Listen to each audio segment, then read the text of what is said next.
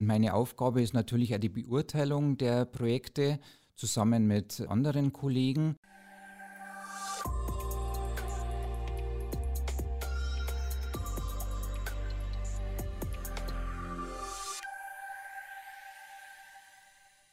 Hallo und herzlich willkommen zur zweiten Folge unseres Drechselmeier Mitarbeiter Podcasts.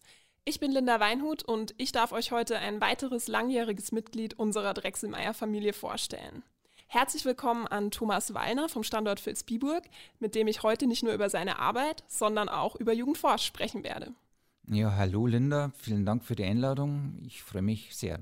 Tom, du arbeitest ja seit 1995 bei Drechselmeier, warst zunächst in der Entwicklung tätig und verantwortest nun seit mehreren Jahren das Produkt- und Innovationsmarketing. Wie ist denn eigentlich das Thema Jugend forscht bei Drechselmeier gelandet? Ja, vor vielen Jahren hatte ich ein ähm, Programm gestartet, das sich mit der Zusammenarbeit zwischen unserem Unternehmen und regionalen Schulen äh, beschäftigt hat. In dem Zusammenhang hatte ich natürlich auch die Monika Christel kennengelernt, die ja Landeswettbewerbsleiterin von Jugend forscht hier in Bayern ist. Zufälligerweise ist dann damals das damalige Partnerunternehmen ausgestiegen und da haben wir nicht lange gezögert. Das war für uns ein interessantes Format und wir sind natürlich eingestiegen und seitdem haben wir das letztendlich übernommen.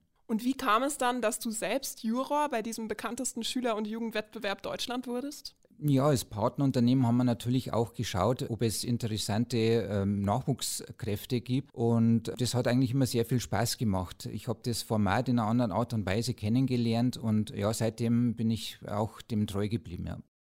Die Jungforscher können ihre Projekte ja in sieben unterschiedlichen Fachbereichen einreichen, neben Biologie, Chemie, Mathematik, Geo- und Raumwissenschaften, auch in Physik, Arbeitswelt und Technik.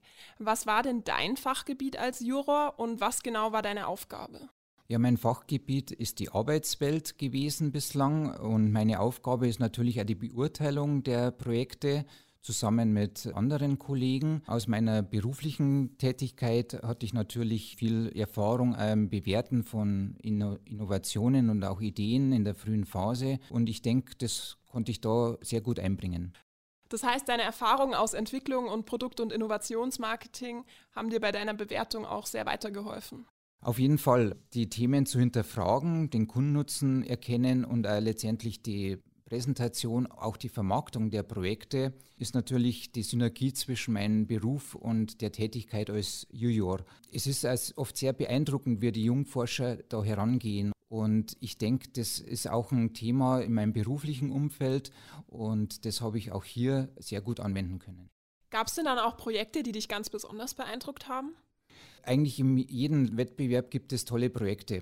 Ein Projekt, wo, mir im, im, Kopf geblieben ist, war 2018. Ich hatten drei Geschwister ein Projekt gemacht, das sich mit einem Sensor rund um den künstlichen Darmausgang, den sogenannten Stoma-Warner, beschäftigt. Zum einen war das natürlich die wissenschaftliche Herangehensweise sehr interessant, dass sie auch sehr eine Analyse gemacht haben, warum und weshalb, aber auch zum anderen die Vermarktung des Projekts, da sie sich eigentlich sehr klare Rollen definiert hatten. Und es war sehr interessant, wie sie das präsentiert haben. Wir haben das Projekt dann in der Jury bewertet. Das war damals auch Gewinner in dem Bereich Arbeitswelt und das ist dann auch in den Bundeswettbewerb äh, versandt worden. Ja, ist natürlich super spannend, wie die Kinder und Jugendlichen da auch auf die Themen kommen. Gibt es denn eigentlich auch Projekte, die tatsächlich Automobilfokus haben, also noch ein bisschen thematisch näher an Drechselmeier sind? Zum einen hat es zum Beispiel Sensoren äh, gegeben, die sich äh, beim Öffnen der Tür, äh, die den, den Schutz der Tür gewährleisten, dass da niemand anrennt. Zum anderen beim letzten Wettbewerb war dann auch ein Projekt dabei, das sich mit der Ergonomie des Bordcomputers beschäftigt, so dass der Fahrer letztendlich seine Menüpunkte sehr schnell finden, auffinden kann. Und ja, es werden immer mehr Themen rund um die Automobilität, auch Batteriesysteme oder Rekuperation also ich denke, das sind Trendthemen, die sich immer mehr durchsetzen werden. Klingt auf jeden Fall sehr spannend. Drechselmeier ist jetzt ja seit 2016 schon Patenunternehmen von Jugendforsch und richtet seither auch den Landeswettbewerb aus. Ähm, wie hat das Unternehmen den Landeswettbewerb denn auch beeinflusst seitdem? Die erste Maßnahme, die wir natürlich getroffen haben, war das, dass wir den Landeswettbewerb aus der Landeshauptstadt München aufs Land geholt haben. Hier war der Fokus, dass wir natürlich unsere Region auch ein bisschen inszenieren, dass wir sagen, okay, wir sind ein Innovationstreiber auch auf dem Land. Der Fokus war auch zudem, dass wir die Öffentlichkeit stärker einbinden. Wir haben öffentliche Führungen mit Schulen veranstaltet, auch mit der VHS. Und das ist auch bei allen Beteiligten sehr gut angekommen. Zudem ist zu erwähnen, dass wir natürlich auch die neuen Medien sehr stark in den Vordergrund gerückt haben. So haben wir natürlich auch sehr viel über soziale Medien reportet. Und ich denke auch vor allem jetzt in der, in, bei dem nächsten Wettbewerb wird es noch viel intensiver stattfinden. Das ist natürlich die perfekte Vorbereitung, denn ähm, in diesem Jahr finden Corona-bedingt alle Wettbewerbe von Jugendforsch digital statt und damit auch der Landeswettbewerb. Was musste man da in der Vorbereitung anders machen als vorher und wie hat Drechselmeier das jetzt konkret umgesetzt? Wir haben uns vor allem darauf geachtet, dass die Performance bei den Projektgesprächen sehr hoch ist. Wir haben uns als Unternehmen sehr früh darauf fokussiert, dass wir das digital machen werden. Zudem ist natürlich wichtig, die Koordination aller Teilnehmer korrekt zu machen. Das heißt, alle müssen zum richtigen Zeitpunkt an der richtigen Stelle sein. Dann ist es natürlich, müssen wir auch die Schüler immer abholen, die müssen, zum, müssen sich in den Termin einwählen und so weiter. Das ist natürlich eine große Herausforderung. Das zweite Thema ist natürlich, wie binden wir die Öffentlichkeit ein in das digitale Umfeld.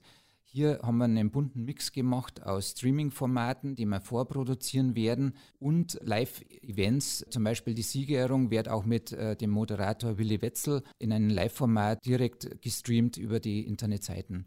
Ich denke aber, dass wir das ganz gut hinbekommen haben und wir lernen auch noch, jetzt äh, sind die Regionalwettbewerbe gestartet und da können wir auch noch mal schauen, äh, ob wir letztendlich die digitale Durchführung auch auf dem richtigen Weg sind.